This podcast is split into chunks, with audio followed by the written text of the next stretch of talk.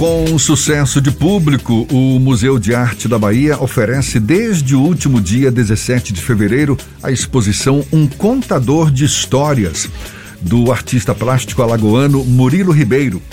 A mostra reúne 60 quadros em óleo sobre tela Obras que expressam o atual período das composições, o que inclui histórias, vivências, homenagens e inspirações de pintores da arte e da humanidade.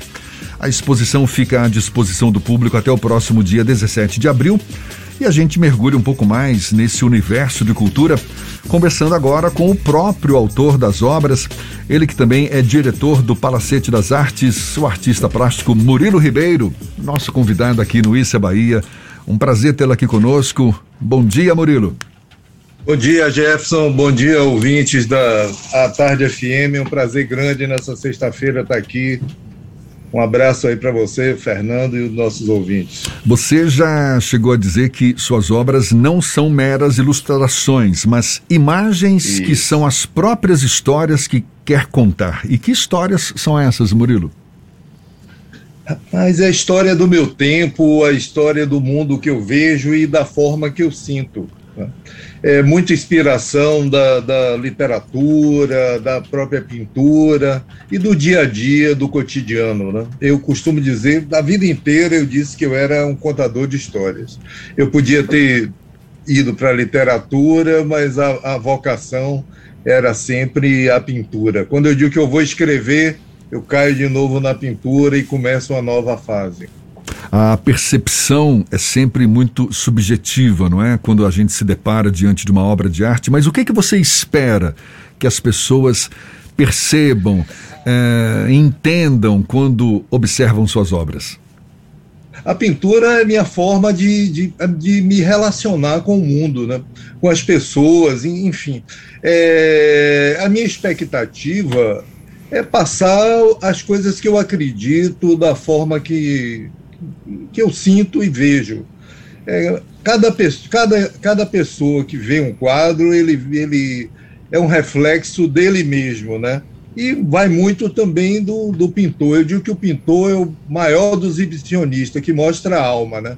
Que ali está o que a gente. Você vai a fundo e está ali, está transparente.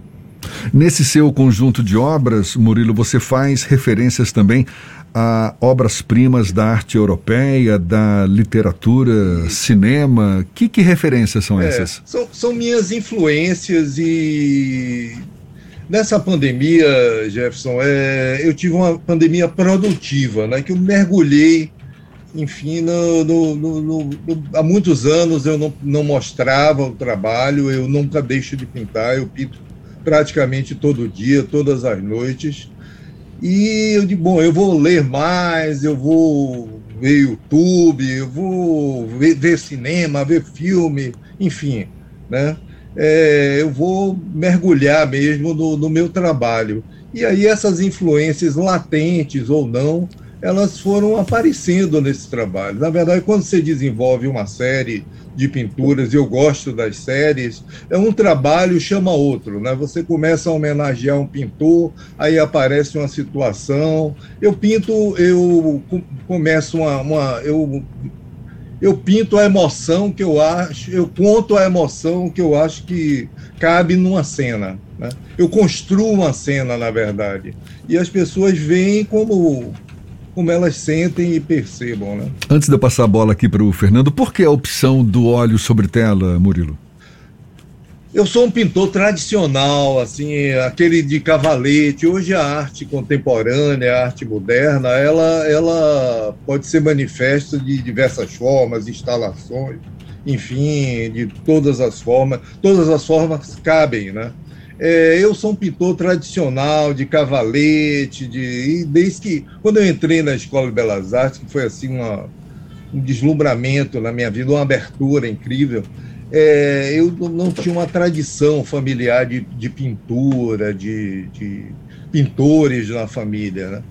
E a, a escola me deu exatamente essa ambiência. E o que mais me impactou foi a biblioteca da escola, as técnicas dos velhos mestres, os tratados de Prisciliano e outros, as maneiras de, de preparar a tela. Então, o óleo ainda é o que me dá as transparências que eu consigo, é tirando partido da própria técnica mesmo.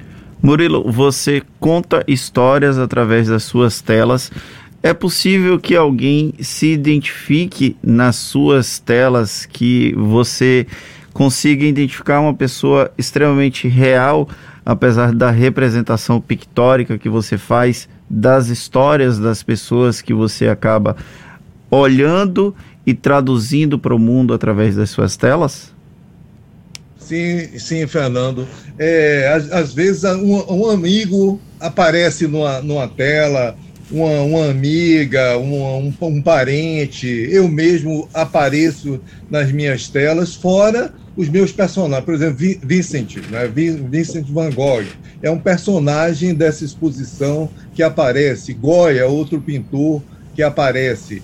Nessa, nessa série eu homenageio o Almodóvar, eu homenageio o Fellini, eu, eu trato, por exemplo, do incêndio no Museu Nacional. Tem um quadro que é os fantasmas do Museu Nacional abandonam o museu durante um incêndio. Então são coisas que vão acontecendo, mas eu vou do, eu me, me aproprio do poético ao absurdo, né? Não tem uma coisa muito coerente e ao mesmo tempo tem.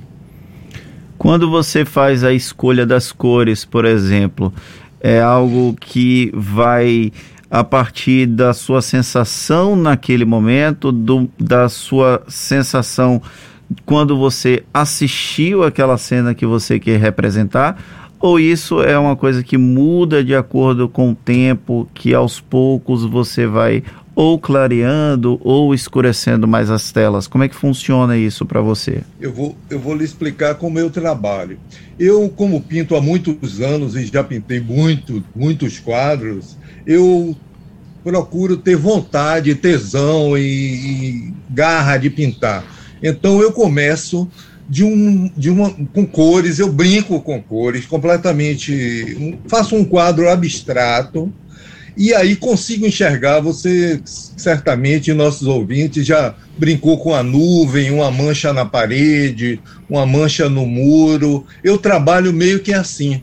Então eu vejo o que a tela quer ser. Na verdade, é, são aquelas manchas e sugestões. Às vezes eu, eu tenho uma ideia que pode ser uma frase, uma frase de uma poesia, uma coisa que eu vi na televisão, por exemplo, um, e um fato. Né? Tem um quadro que é a saída do, de Cabu, né? aquelas pessoas loucas tentando, desesperadas, tentando pegar um avião para sair de Cabu naquele momento. Isso terminou dando um quadro. A partir das manchas e de uma ideia que eu estava naqueles dias, né?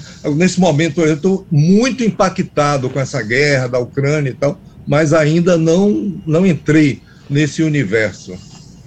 Quando você faz essa transposição da mente para o quadro, você tem também, imagino, né, um mix de sensações, um mix de sentimentos. Isso acaba aparecendo na obra e como é que você acaba exprimindo isso na sua obra? Através das cores, do gestual, do, do às vezes até uma ranhura, né? Ou uma, uma tinta mais acumulada, a, a pintura, é, como o ator num palco, né? A pintura é, é emoção pura, você vai construindo aquilo e de repente também muda. É um traço, uma tinta, o acaso também participa da, da obra. É muito, é muito interessante. Na verdade, a pintura é uma linguagem que todo mundo de forma amadora mesmo, deveria fazer, porque é uma forma de expressão muito, muito forte, muito, muito íntima, muito, muito impactante para você, porque você, ao mesmo tempo que você está fazendo, você está vendo ali o que você está fazendo e descobrindo. Você não deixa de descobrir coisas que você fez inconscientemente também. E as, e as cores também vão, elas variam, né? Você está num dia soturno, vai, vão os cinzas, de repente um laranja vem e explode ali na, na, na tela, vem um vermelho que sai com a tinta grossa, que demora a secar. é, é muito, muito, muito prazeroso fazer também. É. Depois de mais de 50 anos pintando, eu ainda tenho muito prazer em pintar. Que coisa boa. Eu queria que você aproveitasse o nosso espaço para convidar o público, então, para acompanhar esses últimos dias é, da, da exposição Isso. Um Contador de Histórias, fica em cartaz até o dia 17 de fevereiro no Museu de Arte da Bahia. Por favor, Murilo, fique à vontade. Sempre das 13 de, de terça a sexta das 13 às 18 e aos sábados das 13 às 17. Convido a todos. É um prazer grande que vejam e a, apreciem, e deixem escrito lá o que achou e, e tomara que venha acrescentar alguma coisa para vocês, como para mim foi fazer. Deixa eu aproveitar, antes da gente se despedir, Murilo, você que também é diretor do Palacete das Artes, não é verdade? Outro Isso. espaço belíssimo daqui de Salvador. Como é que você avalia o atual mercado é, é, das artes no, no, no, próprio Palacete também? Me parece até que tem uma exposição nova para ser inaugurada Isso. agora, semana que vem. Nós estamos com uma coletiva, um recorte de pintores contemporâneos aqui da Bahia, com 22 artistas, muito interessante. Estamos fazendo eventos durante a mostra também. No dia 12, nós já estamos abrindo também uma exposição de esculturas do escritor baiano que vive em São Paulo, Israel Kinlansky, que também que é super vale a pena as pessoas virem visitar. O momento a gente está saindo de, dessa pandemia, de um ano e meio que passou o museu fechado, né? e estamos engatinhando e retomando e nos reencontrando, né? Essa, essa mostra, tanto a minha lá no MAB, como as daqui, acredito, todas da, da, que vão na cidade, os espetáculos, é uma retomada com muita alegria dos artistas e artistas plásticos ou não, de retomar seus públicos e seus fãs enfim. Que assim seja, né? Voltar à normalidade. É, é o que a gente torce também. Valeu, muito obrigado e olhe, parabéns. Muito obrigado. Murilo Ribeiro, artista plástico, com essa exposição no Museu de Arte da Bahia até o dia 17 de fevereiro. 17 de fevereiro é agora. Oxente! Não, Oxi. 17 de abril. Não, até 17, Oxi. 17 de Oxi. abril. Oxi, que sexto é esse, Jefferson Beltrão? Começou 17 de fevereiro. Começou. Como é que vai encerrar dia 17 de fevereiro? Meu Deus do céu. Fiz confusão. Eu já disse, pare é de mesmo, beber durante é mesmo, a semana. É o mesmo 17, eu só confundi o mês. Começou 17 de fevereiro e vai até 17 de abril, que é um domingo, não é isso? 17 de abril, isso. exatamente. Murilo, mais uma vez, muito obrigado, parabéns. Muito Seja... obrigado a vocês a oportunidade, Gerson, Fernando, ouvinte. Abraço forte. Grande abraço. Olha, agora, deixa eu ver, não vou errar a hora não, faltam 17 minutos para as 9 na tarde fim.